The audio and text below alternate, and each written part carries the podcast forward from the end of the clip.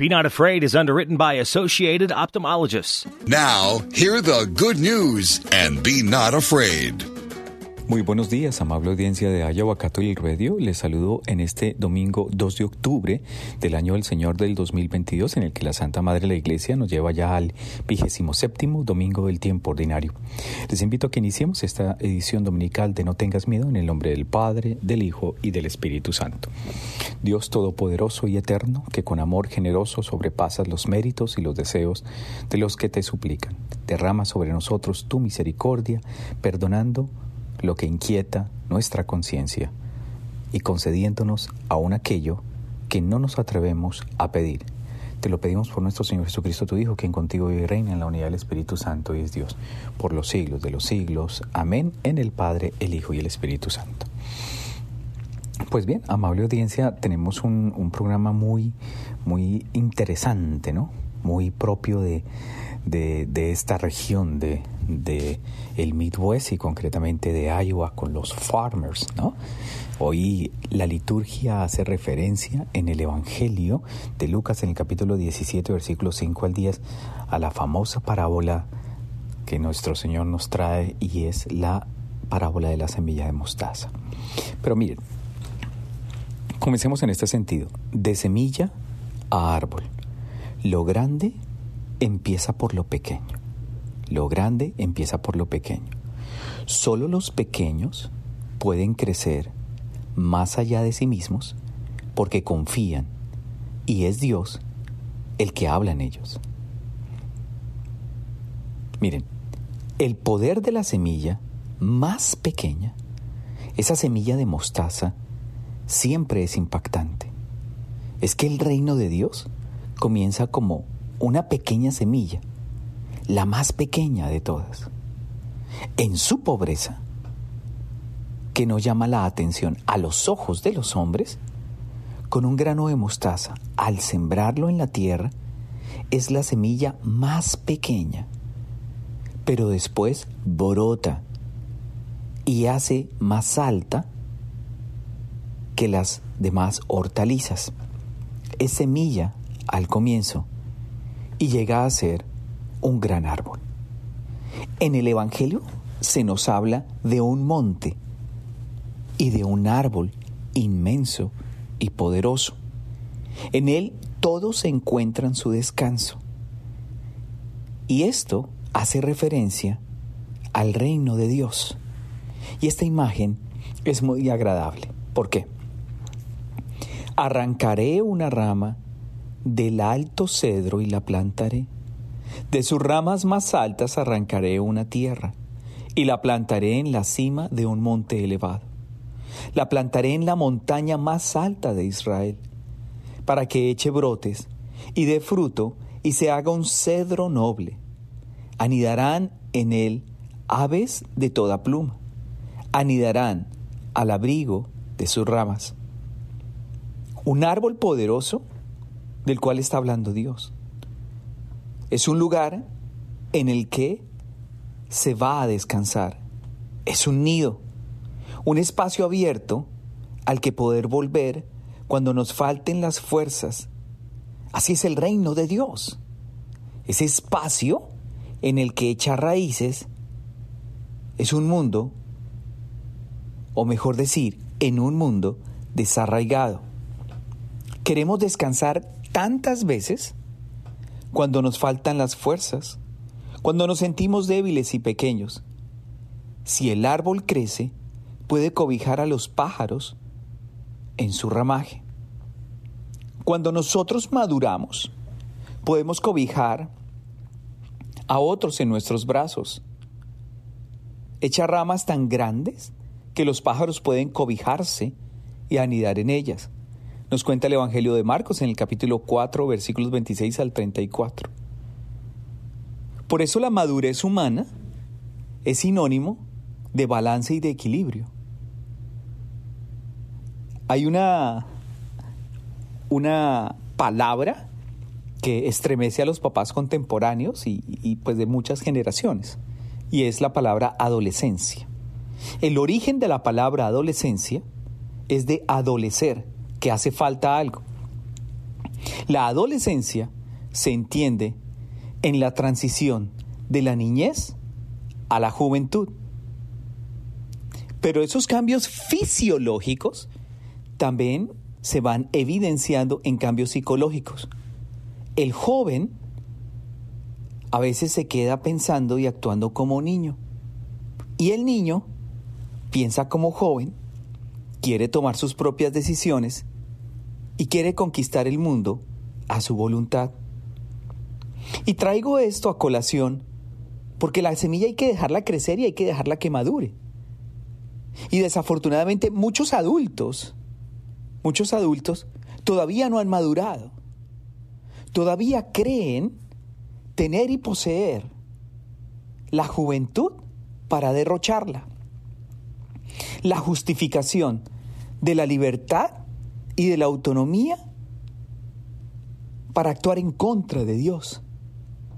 Entonces ustedes se preguntarán, pero ¿cómo actúo en contra de Dios? Cuando actúo en contra de la moral. Cuando robar no es robar, de acuerdo a mis categorías morales. Cuando ofender no es ofender, de acuerdo a la valoración que le doy a mi vida. Y es aquí donde, donde surgen la mayoría de los conflictos en nuestra interacción con los demás.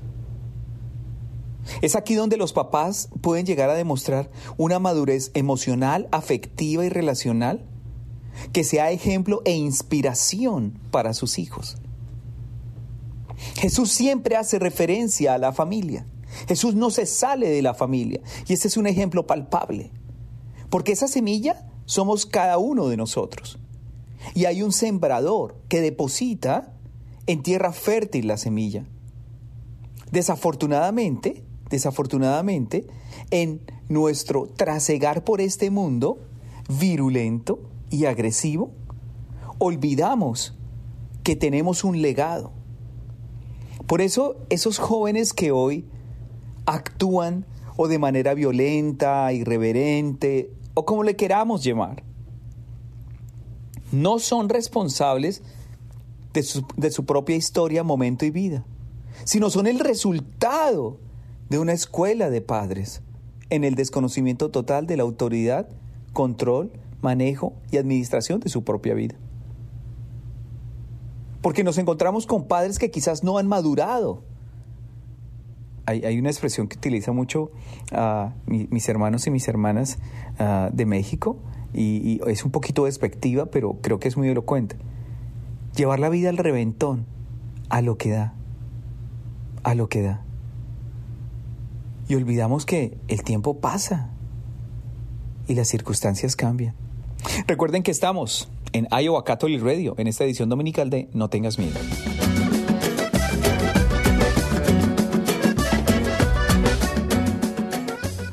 Regresamos a No tengas miedo a través de Iowa Catholic Radio. Miren, al comienzo de las grandes obras siempre se da un inicio pequeño, minúsculo, solo una semilla. Al final de esa obra maestra se concibe ese árbol, un monte, un lugar inmenso en el que se puede cobijar del sol, de la lluvia, del frío, del viento. Pequeño fue el comienzo de Jesús en Galilea, ¿saben? El comienzo de la iglesia en Pentecostés fue pequeño. Estaban encerraditos todos los apóstoles, ¿no? Por miedo a los judíos. El comienzo de las grandes obras de la iglesia, una primera piedra, un primer paso, un tímido sí, una decisión, una semilla enterrada que muere para dar fruto. La sangre de los primeros mártires que dio fruto a los nuevos cristianos. Es cierto, siempre el comienzo es pequeño. Los grandes personajes públicos tuvieron un comienzo sencillo, oculto. Suele ser así en la vida del hombre. Así es la vida de Dios. Por tanto, en el Evangelio de hoy, la semilla de la mostaza es un canto a los pequeños. Jesús nos sorprende. De la semilla más pequeña sale el árbol más grande, robusto, esto tiene mucho valor porque Jesús mira la pequeñez y la humildad con ternura. Se conmueve ante los hombres sencillos. Yo creo que este es un mensaje para todos aquellos que idealizan ese ego narcisista. Ese ego narcisista en el que nos creemos el centro del universo, o mejor decir coloquialmente, ¿cierto? Nos creemos el payaso o la payasa de la fiesta. Y somos el centro de atracción, de risas y de holgorio. Y se nos olvida que todo tiene un propósito en la vida. Y ese todo es la vida misma. Y ese propósito es el sentido al que vinimos al mundo. A veces creemos que llevar la vida de manera presurosa y únicamente en la satisfacción de los apetitos, desordenados, del cuerpo, de la mente, del espíritu, de lo material e incluso de lo espiritual, porque también hay un apetito desordenado espiritualmente. Y ese apetito desordenado espiritualmente es el que me lleva a creerme Dios. ¿Y cómo me creo Dios? Pues a través de los brujos y las brujas. Cuando quiero predecir el futuro, cuando quiero las cosas a mi manera, a mi voluntad, sin mayor esfuerzo y sin mayor trabajo. Cuando presumo de la belleza que no tengo. Muchas veces nosotros presumimos de la riqueza de otros, de la violencia, de la altanería y del egocentrismo de otros. Hay, una palabra que utilizan mis hermanos en México que, es fresita, ¿no? En, en Colombia, donde soy, es gomelo, ¿cierto? Presume de lo que no es. Presume de los amigos que tiene. Y se nos olvida que somos pequeños, insignificantes. A nuestra amable audiencia que nos escucha esta mañana, ustedes se han puesto a pensar objetivamente de dónde vienen y lo que son hoy? No podemos olvidar nuestra historia. Tal cual como Jesús lo habla, es una semilla muy pequeña. ¿Por qué queremos aspirar a lo que no somos? ¿Por qué deseamos lo que no nos conviene? ¿Y por qué nos martirizamos, nos maltratamos y nos alejamos de Dios? ¿Por ese egoísmo? ese engreimiento y ese enorgullecerse interior. Hay que tener cuidado, amable audiencia, que no nos vaya a pasar la analogía del payaso. El payaso de la fiesta hace reír y anima a todos, pero en el fondo es solo. Se siente indiferente, se siente desplazado y se siente en un profundo abandono de quienes lo miraran como realmente es y no como quieren verlo, como un payaso en una fiesta.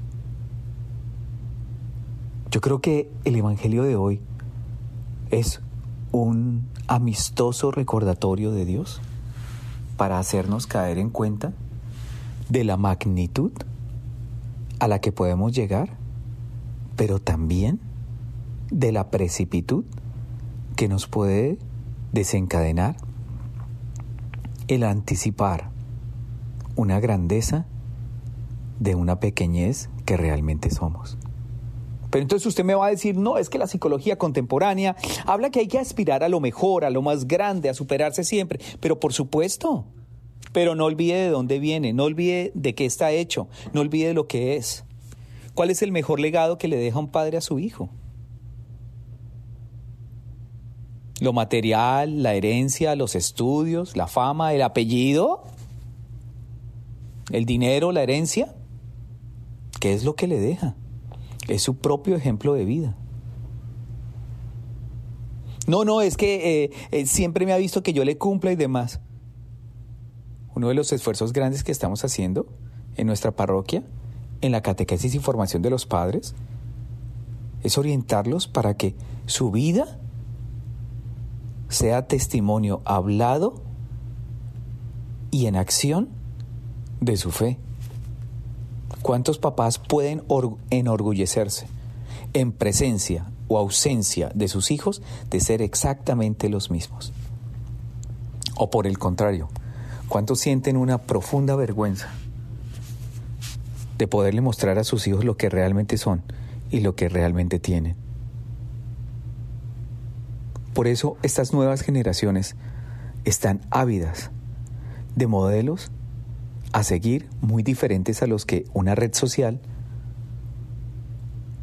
una estrella de, cine, un artista famoso, un deportista famoso, les puede traer. El mejor ejemplo de vida para un hijo es un padre. Y es un padre que se, se muestre tal cual es. No el padre de un fin de semana sí, de otro fin de semana no. De un día sí, de otro día no. Nosotros jugamos con los tesoros, las gracias y las bendiciones que Dios nos da. Malgastamos. Y quizás no cuidamos, no protegemos esa semilla tan pequeña que el Señor ha colocado en nosotros a través de los sacramentos. Esta es una invitación para hacer una semilla de mostaza real y verdadera que crezca de fruto y sea testimonio vivo. Recuerden que estamos en Iowa Catholic Radio, en esta edición dominical de No tengas miedo.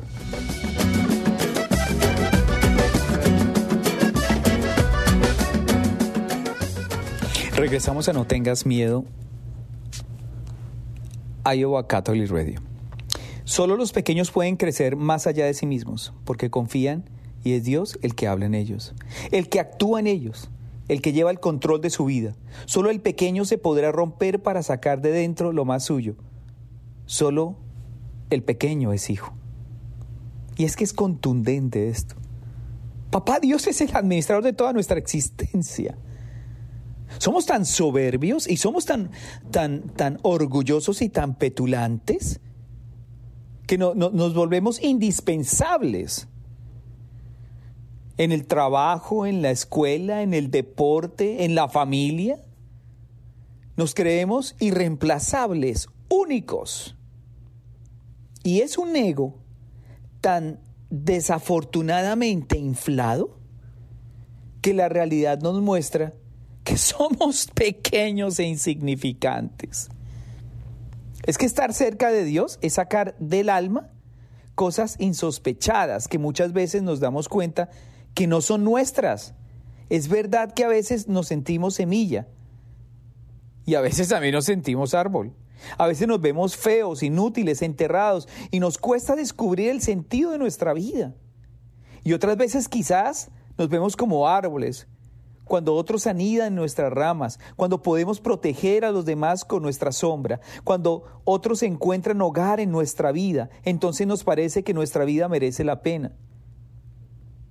Muchos buscan pareja. Los solteros buscan pareja, las mujeres solteras buscan pareja, pero no buscan refugio. No buscan al compañero, a la compañera de vida.